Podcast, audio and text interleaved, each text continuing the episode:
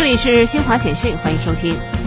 记者从二十五号下午召开的陕西省新冠肺炎疫情防控工作新闻发布会上获悉，自十二月九号至二十四号二十四点，陕西省累计报告本土确诊病例三百四十二例，其中西安市三百三十例，延安市七例，咸阳市五例。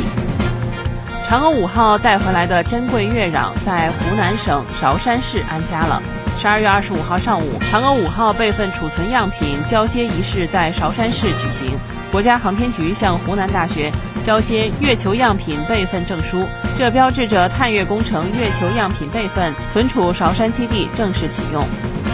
记者从重庆市地方金融监督管理局获悉，目前中国人民银行、国家发展改革委等部门联合川渝两地政府印发《成渝共建西部金融中心规划》。提出到二零二五年初步建成西部金融中心的目标。以上，新华社记者为您报道。